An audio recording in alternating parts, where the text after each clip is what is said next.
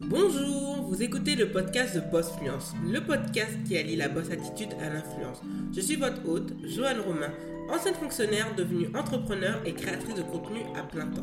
Ici, on parle entrepreneuriat, marketing digital et d'influence, d'argent, d'astuces business et de développement personnel, avec bienveillance, mais surtout dans la bonne humeur. Le podcast est diffusé tous les lundis et il est diffusé sur Apple Podcasts, Spotify et sur d'autres plateformes de podcast. Vous retrouverez les ressources du podcast sur bossfinance.com slash podcast. Bonjour à toutes et à tous et surtout bienvenue dans l'avant-dernier épisode de The Boss Fluence pour l'année 2020. Le temps est passé vite. Franchement, je pensais pas que je pourrais tenir une année et au contraire, j'ai de plus en plus apprécié d'enregistrer des podcasts, de parler de divers sujets liés à l'entrepreneuriat, aux astuces business, à l'argent et surtout au marketing digital et d'influence. Aujourd'hui, on va parler de la nouvelle année à venir, c'est-à-dire de préparer son business pour l'année 2021. Oui, je vous rappelle que dans deux semaines, on va passer dans une nouvelle année, que l'année 2020 est finie, normalement pour tous les entrepreneurs qui se respectent. L'année 2020 est déjà terminée depuis le mois de septembre. Mais bon, on ne sait jamais. Beaucoup de personnes, à cause euh, du Covid-19, des divers confinements, déconfinements, semi-confinements, couvre-feu, etc., ont vu le calendrier de leur business assez perturbé. Donc, je n'en voudrais surtout pas aux personnes qui commencent seulement à préparer l'année 2021 maintenant. On va commencer en cinq étapes. Le premier point, c'est de faire le bilan général de l'année 2020. Que cette année fut excellente, bonne, médiocre, voire mauvaise, vous devez faire le bilan de cette année. Parce que forcément, il y a des choses qui ont fonctionné et d'autres choses qui n'ont pas fonctionné. Et faire le bilan vous permet tout d'abord d'évaluer ce qui a marché et donc de continuer dans cette voie, puisque ça marche. Il n'y a pas de raison de changer une recette qui marche. Par contre, pour les choses qui n'ont pas bien fonctionné, soit vous avez deux solutions. La première, c'est de les améliorer, de voir où là, ça, ne s'est pas bien passé, ou dans le deuxième point, de tout arrêter et de ne pas forcer parce que ça sert à rien. Vous allez perdre du temps, perdre de l'énergie, perdre de l'argent et vous allez vous perdre. Ça, c'est l'une des pires choses dans l'entrepreneuriat. Donc, faites le bilan, évaluez le pour et le contre et surtout, le plus important, notez. C'est vraiment très important de tout noter parce que cela va vous permettre de ne rien oublier, de voir tout en détail et d'avoir une évaluation complète de votre entreprise. Le deuxième point, c'est de faire le bilan de ses dépenses et de réévaluer les dépenses pour l'année 2021.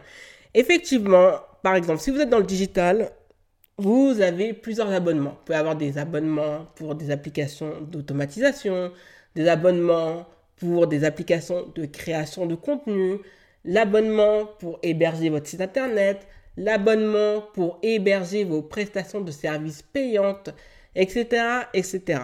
Donc, il y a certaines choses, vous allez voir, qui vous sont utiles et d'autres qui vous sont inutiles. Par exemple, en fin d'année 2020, j'ai décidé d'annuler mon abonnement Unfold parce que je me suis rendu compte que je n'utilisais pas tant que ça l'application, que les templates n'étaient pas assez diverses et que surtout beaucoup trop d'influenceurs sur Instagram utilisaient cette application. Donc c'était pénible. Donc pour l'image de marque, mais à chaque fois que je devais poster une story, je voyais qu'une autre personne aussi pouvait utiliser la même template. Donc, en termes de branding, c'est pas top. Et je me suis dit, bon, certes, c'est 21 euros dans l'année, c'est rien, mais au moins, je fais une économie et j'ai préféré switcher pour une autre application dont je vous parlerai en 2021 et que je trouve qui est beaucoup mieux que Unfold. Donc, il faut évaluer les dépenses. Les dépenses d'hébergement de votre site internet, de votre blog, de voir est-ce que c'est pas trop cher, de vérifier au niveau de la concurrence et de voir que certains vont vous permettre de faire des économies de quelques euros. On dit que c'est rien, mais sur une année, c'est quand même quelque chose. Et même si ce n'est par exemple que 50 euros, ça reste toujours 50 euros que vous avez économisé. Ne méprisez pas, ne négligez pas les petites dépenses parce qu'on ne se rend pas compte qu'en cumulant beaucoup de petites dépenses, un abonnement chez Canva, un abonnement euh, mensuel payé pour Photoshop et Lightroom, son hébergement de blog, son hébergement de podcast, son hébergement par exemple de d'autres chez Kajabi, chez System.io, etc., etc. Donc, quand vous voyez comment et surtout combien ça vous coûte par mois, et que parfois ça peut vous coûter des 200 voire des 400 euros par mois, ce n'est pas rien. Et surtout pas rien quand on ne dégage pas encore de bénéfices.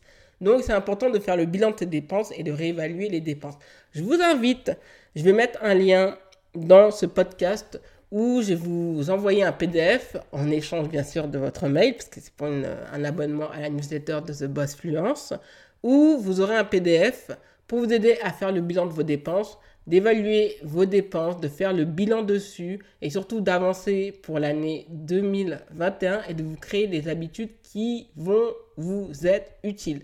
Donc n'hésitez pas à souscrire si vous souhaitez à la newsletter pour avoir le PDF qui vous sera utile et vous allez voir, pour moi, je trouve que ça m'est bien utile et ça va me permettre de bien avancer et d'avoir une vision claire par rapport à mes investissements que je compte faire pour l'année 2021. Le troisième point, et ça c'est pas des moindres, c'est de vérifier l'état de votre matériel.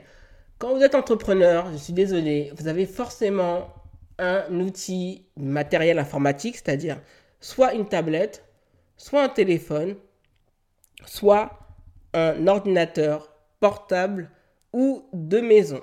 Et je peux vous dire, pour en être témoin, j'ai un MacBook Pro qui date, que j'ai acheté euh, à l'année 2012, le 26 septembre 2012. je n'oublierai jamais cette date parce que je pensais le rendre, parce que je ne comprenais rien au système d'exploitation d'Apple. Et il se trouve que en cette fin d'année, mon ordinateur a été un obstacle. J'ai pas peur de le dire. Mon ordinateur, c'est un allié, un allié indispensable, mais là, du fait qu'il est vieux, du fait qu'il ralentit, c'est qu'il n'est pas assez de mémoire, oui, ça devient un problème, puisque s'il y a des bugs, je suis obligé d'attendre. Une tâche que je peux faire normalement en 30 minutes avec un ordinateur rapide, ça peut me prendre une heure.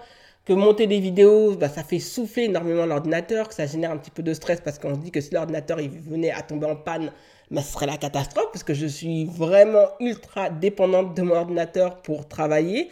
Et donc, quand on fait l'évaluation, l'état de son matériel, on se dit, bah, là, on va cibler telle ou telle dépense qui vont être importantes, mais qui vont être facilement et rapidement rentabilisées dans le temps. Par exemple, je me suis en train de me dire qu'il va falloir euh, que j'achète un appareil photo, une caméra vlog qui filme en 4K. Pourquoi? Parce que filmer avec mon iPhone, c'est assez compliqué pour euh, décharger les vidéos. Ça prend vraiment, vraiment trop de temps. On perd du temps, on perd de l'énergie. Et j'aime pas ça. Alors que si j'avais un ordinateur, ou plutôt une caméra blog, pour charger les projets de l'appareil photo jusqu'à l'ordinateur, ça prendrait deux secondes. Aussi, j'étais en évaluer mon appareil photo réflexe que j'aime énormément, qui est très bien, mais en termes de qualité d'image, c'est vrai qu'il faudrait que je vois au niveau de l'objectif, mais je suis en train de me dire que je vais sûrement switcher de Canon à Sony. C'est la première fois que je fais ça, ça fait bientôt, on va dire quand même 8 euh, ans que je fais de la création de contenu.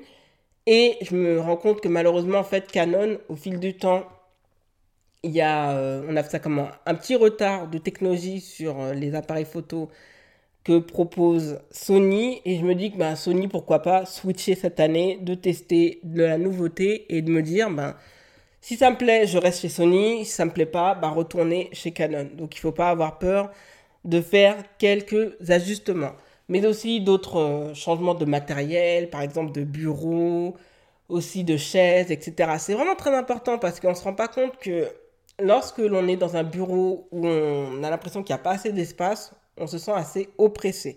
Quand on est assis dans une chaise qui n'est pas confortable, je peux vous dire que travailler, on n'y prend pas goût, on n'a pas de plaisir.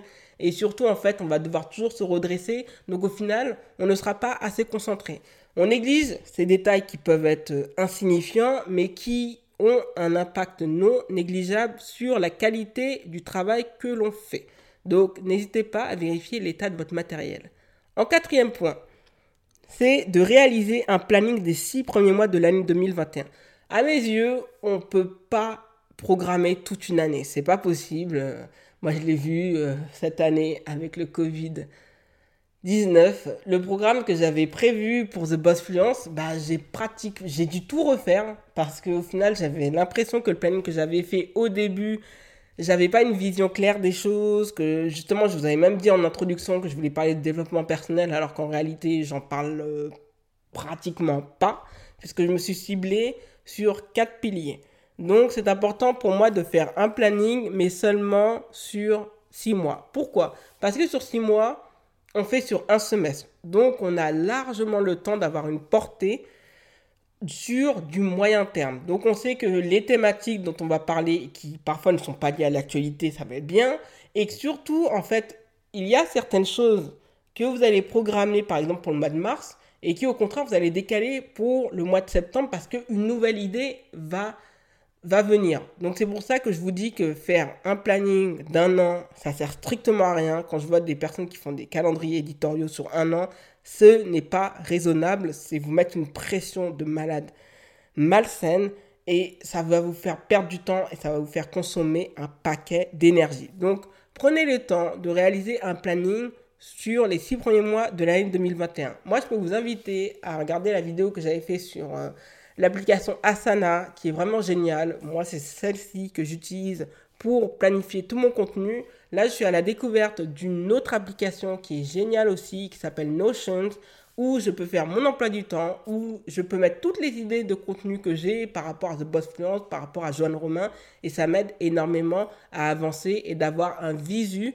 sur les six premiers mois de l'année 2021. Donc n'hésitez pas à faire appel à des applications, ça va vous aider à donner une clarté, une vision au travail que vous souhaitez éclore en 2021. Le cinquième et dernier point, c'est de lister les choses que vous souhaitez améliorer pour 2021. Par exemple, au niveau, au plan personnel, d'améliorer votre motivation, votre détermination, votre rigueur, votre morning routine. Je vous ai déjà donné des conseils sur ma morning routine. Donc, je vous invite à écouter l'un des derniers podcasts que j'avais fait sur cette thématique. J'ai vu que sur Pinterest, ça a été énormément apprécié et ça peut vous aider à mieux structurer vos journées parce qu'une fois qu'une journée est bien réussie, vous réussissez votre journée.